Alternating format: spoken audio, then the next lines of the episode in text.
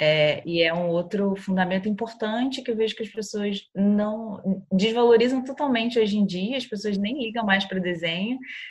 E aí, quando vai se deparar com ter que aprender uma determinada técnica de pintura, a pessoa descobre que ela tinha que aprender a desenhar antes para poder pintar. Começando mais um Arte Academia Podcast, um bate-papo sobre pintura e desenho acompanhado de histórias inspiradoras.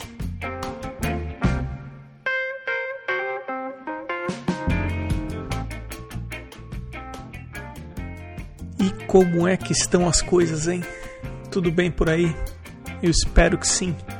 Vale começar esse episódio dando aquele aviso que até o dia 27 de novembro ficará disponível lá no arteacademia.com.br um mini curso 100% gratuito sobre o desenho de anatomia artística. Sem qualquer formalidade, é só ir até o site, se inscrever entrando com e-mail e senha e fazer o curso na boa. Dessa forma, você passa a fazer parte do Arte Academia também para acompanhar o Arte Academia no Instagram, o perfil é @arteacademia. E tem também o meu perfil pessoal, o arroba. Eu também já comentei que eu estou trabalhando no curso Composição e Sistema de Leitura Visual da Forma. E estudando para montar esse curso, eu li uma definição bem interessante sobre composição nas obras de arte diz o seguinte, abre aspas, a composição é igual ao sal, porque o sal é o que faz as coisas ficarem ruins quando você não adiciona. Fecha aspas. Vamos agora para o nosso bate-papo com a tranquila Stephanie Bochá. Stephanie, seja bem-vindo ao Arte Academia Podcast. Obrigada, é um prazer estar aqui, poder conversar com você. Me diz uma coisa, onde você está? Da onde você é? Eu moro atualmente em Niterói, no Rio de Janeiro, mas eu sou aqui do interior do estado. Eu sou de, da região dos lagos, mas eu moro em Niterói, aqui no Rio. Você sempre trabalhou com arte? Não, na verdade, eu inclusive tenho um outro emprego, tenho uma outra formação. A arte é, meu, é a minha segunda vida. É, eu sou formada em História, eu tenho mestrado em História e aí eu trabalho, tenho outro trabalho aqui na cidade formal de escritório durante a semana e, e aí essa formação em, em arte, em pintura, assim, tem vindo muito recentemente, de uns quatro, cinco anos para cá. É, que eu tenho começado a estudar, a trabalhar e me dedicar é, focado no, na pintura em aquarela. É, mas assim, eu sempre desenhei desde muito pequena, sempre gostei disso. Desenho é uma coisa que me acompanhou a vida inteira. E foi, inclusive, querendo voltar atrás do desenho que eu acabei descobrindo a aquarela, muito por, por acaso, assim. Num, num curso de desenho que eu fui fazer uns anos atrás para separar um tempo para voltar a me dedicar, né? Porque quando a gente tem uma outra, uma outra atividade, é difícil parar às vezes para se dedicar e, e, focar. E aí lá me apresentaram esse material que eu não conhecia e achei muito interessante, assim, fiquei super encantada e comecei a procurar é, professor, gente para me ensinar. Acabei encontrando aqui um vizinho, professor maravilhoso, fantástico aqui em Niterói, e fiz quatro anos de formação com ele, de curso com ele. E venho buscando, assim, nesses últimos cinco anos, outros professores, outros mestres, viajar, conhecer, conhecer gente, é, frequentar outras escolas. E, na verdade, a minha formação é mais essa, assim, uma formação mais informal. Essa formação que você fez com o teu vizinho artista, foi em desenho ou foi específica em aquarela? Não, foi em aquarela. Na verdade, assim, meu vizinho, ele é um ilustrador, assim, bem, bem estabelecido, assim, no mercado. Renato Alarcão, o nome dele. E ele mora aqui em Niterói, bem pertinho de mim, na verdade, por isso que eu falo que ele é meu vizinho. E foi um achado, assim, porque eu comecei a minha primeira aula de aquarela com ele e fiquei com ele quatro anos só estudando aquarela. É, ele é um professor, assim, fantástico. Ele ensina várias outras técnicas que ele utiliza na, na ilustração, mas aquarela é a que ele normalmente mais, mais ensina, assim. O nome do Renato Alarcão é antigo. É, exatamente, assim. E, e foi uma sorte muito grande, assim, ele ser meu vizinho praticamente porque eu não conhecia nada desse mundo assim, eu só desenhava desde criança porque era um hábito e aí meus pais estimulavam e eu fazia isso desde pequeno, mas assim, não tinha absolutamente nenhuma formação nisso. E eu não sabia quem era o Renato quando eu descobri que ele era meu vizinho e comecei a estudar com ele. Então, foi uma sorte muito grande, porque ele é um cara que tem uma bagagem, um conhecimento e uma generosidade enormes isso fez toda a diferença, eu acho, assim, na minha formação, porque é, eu pude focar com uma pessoa que tecnicamente é excelente, que tinha uma bagagem de conhecimento gigantesca e que é de uma generosidade muito grande, assim. Ele recebia gente como se estivesse recebendo família na casa dele, sabe? Ele é de uma generosidade absurda, assim. Então, eu dei muita sorte de ter começado com o Renato. Mas quando você falou que você está fazendo isso há quatro, cinco anos, quando a gente olha a maturidade do teu trabalho, o que eu quero dizer é que assim, a informação que o seu trabalho passa é de alguém que se dedica a mais tempo do que apenas quatro, cinco anos. É, talvez as pessoas às vezes ficam também um pouco surpresas assim com pouco tempo que eu, que eu tenho trabalhando com, com aquarela. É, e eu acho que tem alguns fatores que influenciam muito nisso, assim. primeiro deles, sem dúvida, é o Renato. É, eu acho que ter começado com uma formação desse nível, que foi o nível dele, é, já me adiantou muitos anos, eu acho, de, de bater cabeça, de quebrar cabeça com, é, com, com outras pessoas, né? Assim, eu acho que ter uhum. começado com ele foi fundamental. E também eu estou sempre buscando outros trabalhos, outras referências. Eu sou muito. Eu, eu corro muito atrás, assim. E, e eu, eu tenho um pouco de disciplina também, né? Então, como eu não me dedico exclusivamente a isso, eu prezo muito pelo tempo que eu tenho para pra praticar e para estudar. É, agora, na pandemia, não tanto, mas é, normalmente na, no meu dia a dia, na minha vida normal, eu costumo ter uma disciplina muito forte assim para estudar. E eu acho que isso também faz diferença porque é, como eu não acho que que o trabalho artístico é um trabalho de, de dom e inspiração, eu acho que ele vem da prática e da repetição, repetição, repetição, repetição, para você conseguir é, dominar uma determinada técnica. Eu acho que esse, esse pensamento também ajudou um pouco, porque é, eu não ficava esperando um momento inspirador e um momento bom para fazer alguma coisa. Eu sabia que eu tinha aquele tempo e eu tenho que trabalhar naquele tempo, então eu, eu, eu acredito muito na prática.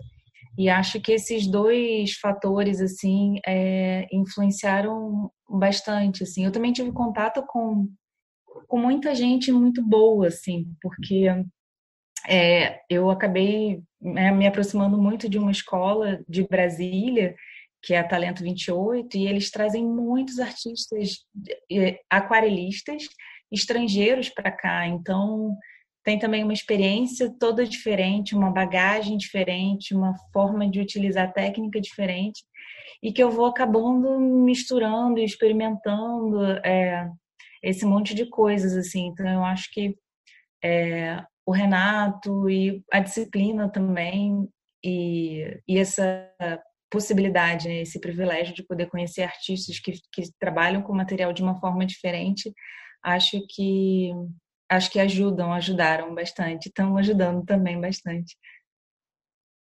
Ouvindo o que você falou que você faz o que você faz, as imagens que você produz há quatro, cinco anos, e agora ouvindo que você não se dedica 100% a isso, aumentou aí muito a minha admiração aqui pelo seu trabalho e por você, Stephanie.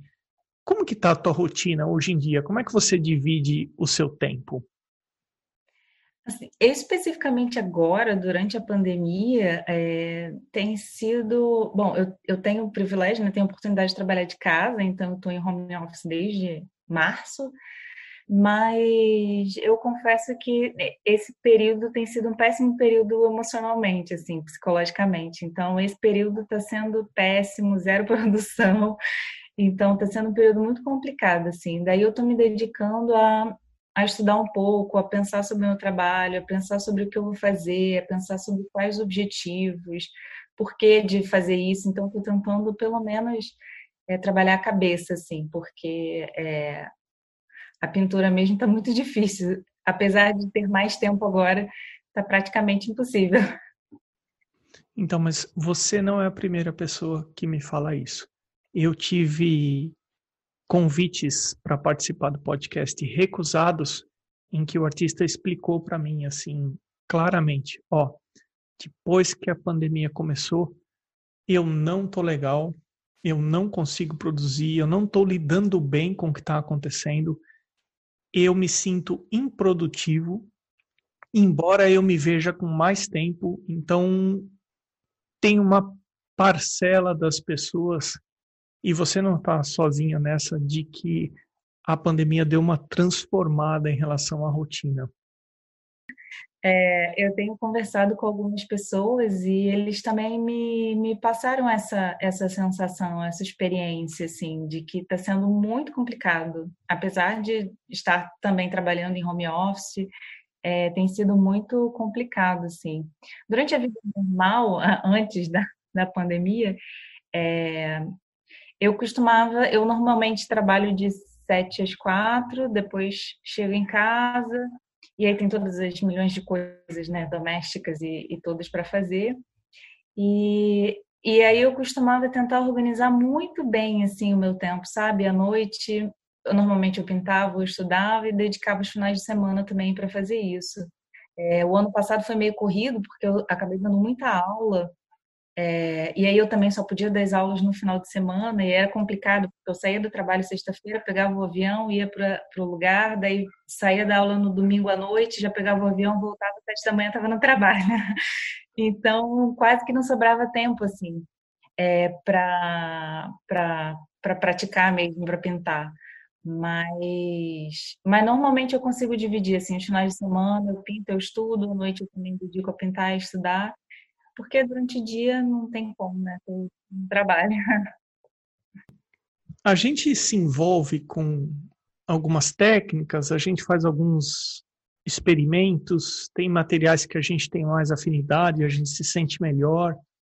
E a aquarela não é um dos que eu me sinto confortável. Eu já fiz algumas eu já fiz algumas tentativas. Eu vou confessar para você o seguinte, eu costumo dizer que eu e a aquarela, nós não temos um bom relacionamento.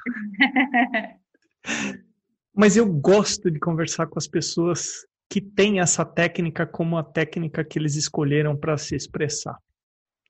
Stephanie, conta para mim um segredo. Qual é o segredo da aquarela? Eu acho que eu só consegui começar a entender a aquarela e começar a, a, pintar e a conseguir dominar um pouquinho melhor a técnica, quando eu consegui entender que eu não consigo controlar tudo. Eu acho que de repente esse é o segredo assim da aquarela. É quando você começa a entender que você não consegue controlar tudo nesse processo, nesse trabalho, as coisas começam a fluir um pouco melhor, porque é, eu, eu sempre desenhei com grafite, sempre com lápis, e eu sempre trabalhei muito com realismo, então com grafite você faz qualquer coisa, tudo tem um maior nível de detalhes, tem um controle absurdo.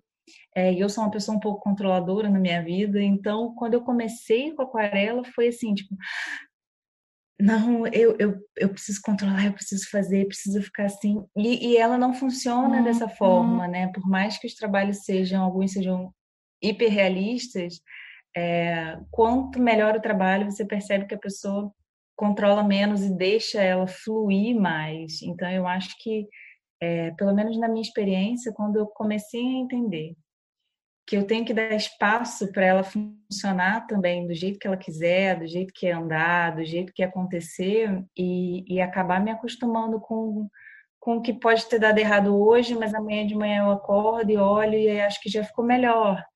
É, eu acho que o segredo, pelo menos para mim, assim, da aquarela foi primeiro aprender que não não dá para controlar tudo e depois entender que é, existem frustrações e a gente lida com elas, e aí você passa por elas, e aí você dorme, no dia seguinte você acorda e olha de novo. Então eu acho que a aquarela ela vai dando uma vibe meio zen assim pra gente, sabe? Porque pelo menos para mim nesse lado é, pessoal, nesse lado emocional, nossa, ajudou muito assim. É uma é uma mudança muito grande porque requer uma uma mudança de, de postura sua em relação àquela coisa, né? Aquele material ali que você está trabalhando. Porque eu, eu tive uma pequeníssima experiência assim com óleo. Uma vez eu fui, fui para uma aula e aí eu achei aquilo desesperador, porque tem aquele cheiro forte, é uma coisa que fica ali um tempão para secar e aquilo me dava uma agonia, não rolou para mim. É, mas eu acho que em outras técnicas, pelo menos, você consegue ter um, um, um, controle um pouco melhor do trabalho. E eu acho que na aquarela não. E pelo menos eu acho que esse é um segredo dela que me ajudou assim a compreender que deixa deixa rolar que às vezes a sua não interferência funciona melhor do que se você ficar interferindo o tempo todo assim. Eu concordo plenamente com você. Talvez seja isso que cause essa, esse estranhamento meu de querer fazer uma coisa e sair uma outra coisa. Mas assim, se a gente considerar o óleo, por exemplo, de, porque o óleo você pode fazer a la prima, começar e terminar em uma só, ou então você pode fazer em camadas, espera uhum. secar, coloca uma outra camada. E principalmente quando você está fazendo a la prima, existe um erro que se comete que é trabalhar muito ou trabalhar mais do que deveria as pinceladas, você vai misturando cores e você vai perdendo matiz, você vai perdendo o, o a, que aqueles chamam de croma e ele vai acinzentando a imagem, né? Hum. Então você vai perdendo a força da cor. Isso é um erro que às vezes se comete no óleo. Tem outros aspectos que a gente pode considerar foi uma boa pintura feita a óleo. Se a gente trouxer isso para aquarela, o, o que, que, é considerado uma boa aquarela? É, eu acho que uma, uma boa aquarela, assim, ela, ela normalmente tem um, um elevado grau assim de transparência. É, a gente tenta trabalhar muito com a, a, transparência né, do material e, e difusões também, porque a aquarela, como ela, a gente trabalha ela no meio líquido, né, a gente consegue fazer fusões entre os diferentes pigmentos e aí cada um tem sua característica diferente, um granula, outro não granula, outro dissolve mais. Então eu acho que é, a, a, transparência, assim, né? Não ficar um trabalho pesado, porque dá para fazer uma aquarela parecer um guache, é só a gente ficar jogando muita tinta, né? Deixar uma pasta uma por cima da outra, assim, né? Muitas camadas de pasta uma por cima da outra.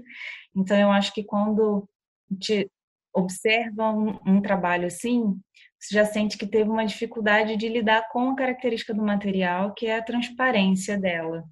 Né, e tentar resolver é, com ainda deixando um pouco ali do branco, ainda deixando um pouco da, da, da transparência mesmo no material.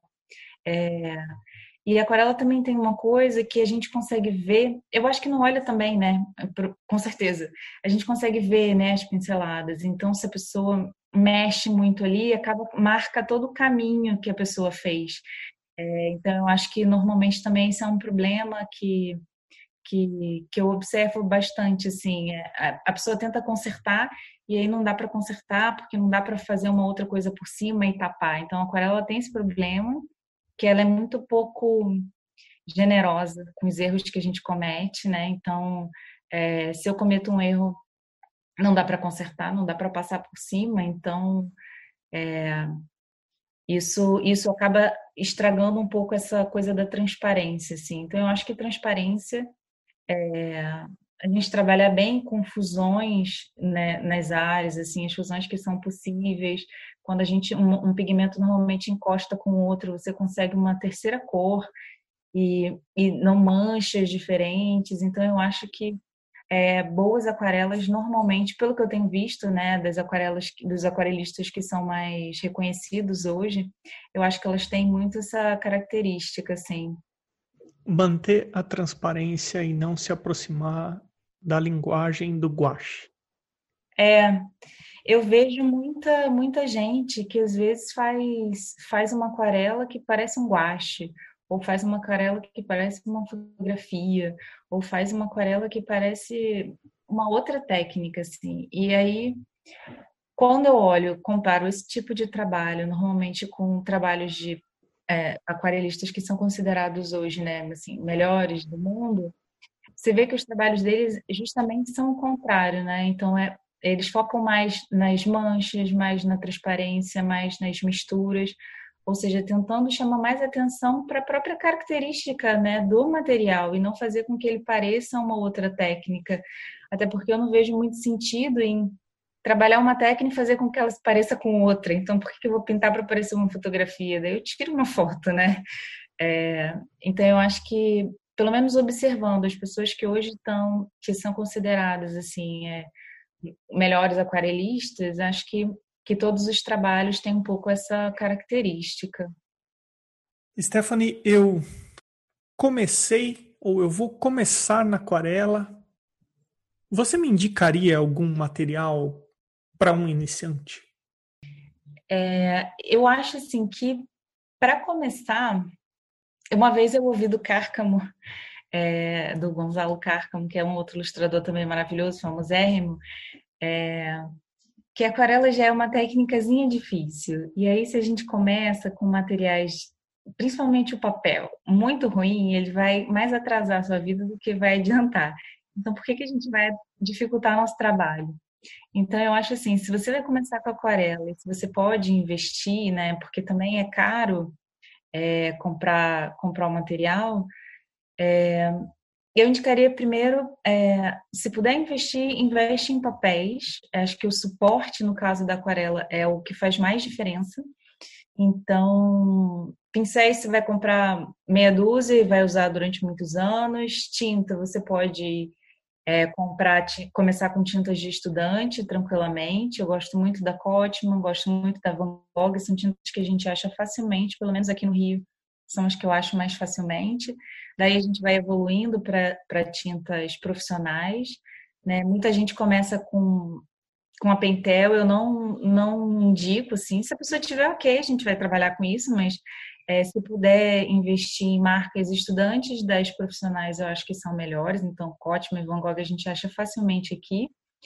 Mas, sobretudo nos papéis, assim, na aquarela faz muita diferença o suporte então, quanto mais é, um papel, de, papel com porcentagem de algodão o iniciante conseguir adquirir, melhor vai ser a experiência dele, porque é, o papel de algodão em relação a papéis de celulose, que são os uhum. mais baratos, e normalmente são os que a gente chega na loja e o cara já te, já te dá logo aqueles blocos de papel de uhum. celulose, é, eles vão dificultar um pouco a experiência, o trabalho, o controle, porque eles têm uma fixação da tinta um pouco é meio fraca, assim. Então, se a gente vai trabalhar com camadas ou com muita água, você acaba destruindo um trabalho que você já fez numa camada anterior ao trabalhar uma camada em cima, né? Então, o algodão, isso já é mais difícil de acontecer, ele vai reter o pigmento ali, e aí você pode trabalhar com muitas, muita água muitas camadas e, e você não ter problema. Então, assim, para uma pessoa que está começando e poderia investir em comprar papéis de algodão, são os que eu sugeriria. Assim. A Honey Miller tem, é, tem uma linha gigantesca de papéis de algodão para aquarela, tem desde linhas de estudante até linhas profissionais de papel de algodão, e a gente encontra bastante aqui no, no Brasil agora, Honey Miller, pelo menos aqui no Rio, eu acho bastante. E aí eu sugeriria é, investir em papéis de algodão. O seu Instagram aberto aqui e eu vejo uma predominância de retratos. Eu queria conversar um pouquinho com você sobre o seu trabalho e o que você vem buscando atingir naquilo que você vem desenvolvendo ultimamente. É, eu, eu gosto muito de, de retratos, assim, desde quando eu era pequena, desde desenho, eu sempre desenhava retratos, então é um hábito que eu tenho desde muito pequena. E, e como eu tenho esse hábito desde muito pequeno, desenho é um fundamento muito sólido, assim, em mim, né? É, e é um outro fundamento importante que eu vejo que as pessoas não desvalorizam totalmente hoje em dia, as pessoas nem ligam mais para desenho, parece que é agora coisa de criança. E aí, quando vai se deparar com ter que aprender uma determinada técnica de pintura, a pessoa descobre que ela tinha que aprender a desenhar antes para poder pintar. E aí, e aí eu sempre tento convencer os meus alunos que assim, então, investe em desenho primeiro e aí depois a gente conversa, porque é, aquarela já não é muito generosa, né, nesse sentido. Então, se você quer fazer um retrato, se você quer fazer uma perspectiva e, e você não sabe desenho, a aquarela não vai salvar um desenho péssimo. Então, primeiro investe no desenho, trabalha ele, aprende os fundamentos que você tem que aprender e depois é, e depois a gente conversa sobre pintar. É, então, como eu, eu, faço isso há muito tempo, desenho desde que eu era muito pequena, é, eu já tenho facilidade com isso. E aí, ir para os retratos na pintura foi quase que uma derivação, assim, né? Eu gosto, gosto muito de, de retratos, eu gosto de pensar nos rostos das pessoas, eu gosto de pensar na expressão das pessoas. E, e sempre que eu pinto, eu, tenho, eu tento pensar pensar um pouco isso, assim, né? Em determinadas sensações, em determinadas é, informações, ou alguma coisa que eu quero é, passar através de uma face de uma pessoa. É, e ultimamente eu tenho tenho me preocupado cada vez mais com isso, assim, cada vez mais com o que que eu vou pintar e por que que eu vou pintar. No, no começo do ano a gente fez uma exposição lá em lá em Brasília, e aí eu levei só os meus trabalhos que eram de mulheres. A gente fez em março, a gente aproveitou para fazer uma, uma comemoração né, do Dia Internacional da Mulher. Cada vez mais, assim, tenho observado que a gente tem uma, é, uma produção, assim, bom, se a gente olha é, quadros e, e, e grandes trabalhos, a gente vê, em geral, é, a figura da mulher é normalmente uma mulher nua, uma mulher branca, uma mulher jovem, e a gente tem essa imagem, assim, né? Se a gente vai procurar é, referências para trabalhar a figura humana, a gente tem muita mulher, mulher branca, mulher jovem, e, e, e essa coisa me, me incomoda muito. É, e eu tenho tentado cada vez mais fazer um, buscar outro tipo de referência, outro tipo de faces, outro tipo de outros tipos de pessoas para para poder representar, porque são as pessoas que vivem aqui. O Rio de Janeiro é uma cidade é muito negra. É, existem pessoas novas, pessoas velhas, pessoas gordas, pessoas magras na rua.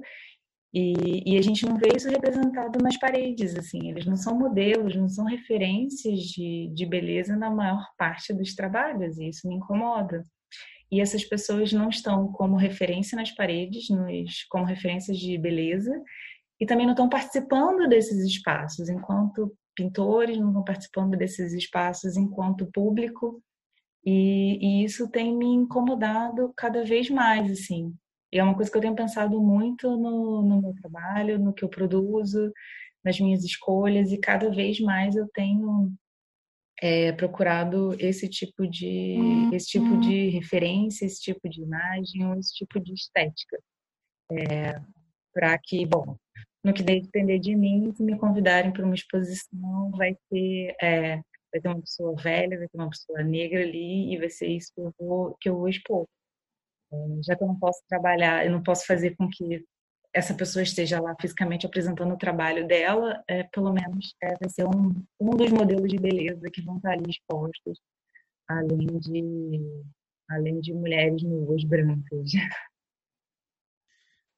Você comentou que você se sente confortável desenhando. Eu ia te perguntar exatamente isso. Se onde é que você se sente mais confortável quando você começa a produzir a sua arte? E se tem alguma coisa ainda que você acha que você tem bastante dificuldade?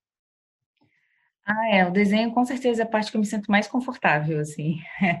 Às vezes eu, quando eu viajo, eu não levo material, mas é, o desenho é, é, muito simples e muito prático, né? Com qualquer papel você faz, o desenho, como é algo que eu faço há muito tempo, é, é com certeza a, a parte mais mais fácil para mim, assim, do trabalho. Eu me sinto 100% mais confortável, assim, com, com a etapa do desenho, no estudo do desenho. Às vezes eu não tenho nem vontade de pintar, eu tenho vontade de desenhar. Daí eu desenho quatro, cinco retratos e vou deixando eles todos para pintar numa oportunidade em que der tempo, uma oportunidade que estiver tranquila, assim. O desenho é, é, mais uma necessidade, às vezes, do que do que a pintura, assim. Quando eu penso na pintura, é um, é um trabalho, um processo de, de, de pensar o que eu vou fazer, é, de pensar como é que vai ficar. Pelo menos comigo, não é uma, uma é, ai, nossa, eu tô aqui super viajando e curtindo isso. Uhum. Não, é, é um processo mesmo de, uhum. de construção, assim, daquilo. Mas o desenho, não, assim, o desenho é muito mais tranquilo para mim. E, e com certeza tem muita coisa para. E o oposto? É, com certeza tem muita coisa, assim, para aprender. É, hoje em dia, por exemplo, é, o pessoal tem feito muito uh, plein air e tem crescido muito o pessoal que pinta aquarela é, em plein air, na rua, ao ar livre. Isso para mim é uma dificuldade, assim, pegar essa grande quantidade de informação que você tem, de estar tá na rua, de ter, é, sabe, muita gente andando e ter aquela quantidade enorme de, de prédios e de pessoas e de coisas e simplificar aquilo e poder colocar e, e, colocar aquilo numa pintura, assim, eu admiro absurdamente o pessoal que faz que faz plené, que faz pintura urbana e, e, e, essa é uma das coisas que eu venho tentando desenvolver um pouco mais, que realmente é uma dificuldade. Você pinta ouvindo música? Pinto, pinto ouvindo música ouvindo músicas normalmente animadas, porque música é uma coisa que me influencia totalmente no meu humor, assim. Então, se a música for triste, eu fico triste no mesmo momento. É, então, normalmente são músicas animadas, assim, e, e às vezes um pouco temático também. Então, se, se o que eu estiver pintando tiver for alguma coisa mais calma, é, for alguma referência assim nesse sentido, daí a música vai ser mais ou menos nessa vibe, assim. E aí, se for uma referência mais, mais, né, que tenha uma, uma outra energia, uma energia um pouco mais alegre, daí normalmente vai ser uma música assim também mais, mais animada, mais alegre, mais para cima. A gente está chegando no final do teu episódio. Tem alguma coisa que eu não abordei, que eu não te perguntei, que você gostaria de deixar gravado? Hum, eu acho que eu acho que eu só de repente é, colocaria um pouco, reforçaria um pouco essa coisa de que tem sido uma necessidade minha pensar um pouco mais no meu trabalho e pensar sobre o que eu faço e por que eu uhum. faço. E acho que que uma, uma vez eu até fiz uma, uma pergunta assim para uma galera, né? Por que, que você faz isso? E, e a maioria das pessoas fala, vai lá porque é legal, porque eu gosto, porque me faz bem. Então eu acho que é, eu não sei, assim, eu acho que a gente precisava de repente encontrar outras motivações um pouco é, não tão rasas. É, sabe, não por, por aquela questão estética ali da coisa que vai ficar na parede, sabe? Mas mas ter algum, algum sentido, seja ele qual for, né? algum, algum objetivo para fazer isso. E eu acho que essa é uma coisa que eu tenho, é, pelo menos durante esse período de quarentena, que dá para parar e dá para pensar muito, é, é uma das coisas que eu tenho pensado muito, muito, muito sobre isso. Stephanie, onde o pessoal confere os seus trabalhos, redes sociais? Todos os meus trabalhos estão no Instagram, é o Instagram arroba Stephanie Boixá. E tem também um canal do YouTube, que é o mesmo nome também, Stephanie Boechat. E aí lá eu organizei melhor alguns vídeos, mas os meus trabalhos todos, sempre que aparece novidade, curso, qualquer coisa, tá sempre lá no Instagram. Stephanie, quero agradecer você de você ter separado um tempo para participar do podcast. Muitíssimo obrigado. Obrigada, eu que te agradeço a oportunidade. Foi um prazer te conhecer, um prazer conversar, bater esse papo. O Arte Academia Podcast conta com uma lista de apoiadores e eles são simplesmente importantíssimos para que esse projeto continue acontecendo. Eles foram até o arteacademia.com.br, clicaram em podcast, depois em apoie o podcast. Os apoios são a partir de 10 reais mensais. Considere ser um apoiador também se você acha que esse podcast vem te apresentando artistas interessantes, como a Stephanie Borchat. Considerando o arroba na frente, a seguir o endereço no Instagram dos atuais apoiadores do Arte Academia Podcast.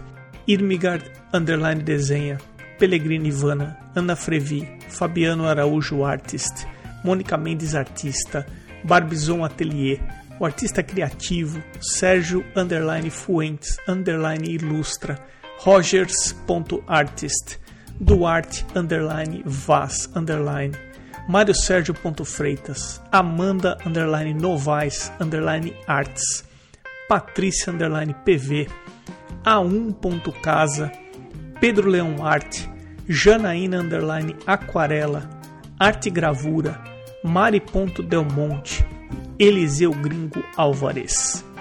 Você pode também ser um apoiador anônimo e da mesma forma eu agradeço aos que optaram por apoiar dessa forma. Esse foi o episódio 69 com a Stephanie Boechat. Eu sou Emerson Ferrandini. Obrigado pela companhia e até o próximo episódio do Arte Academia Podcast.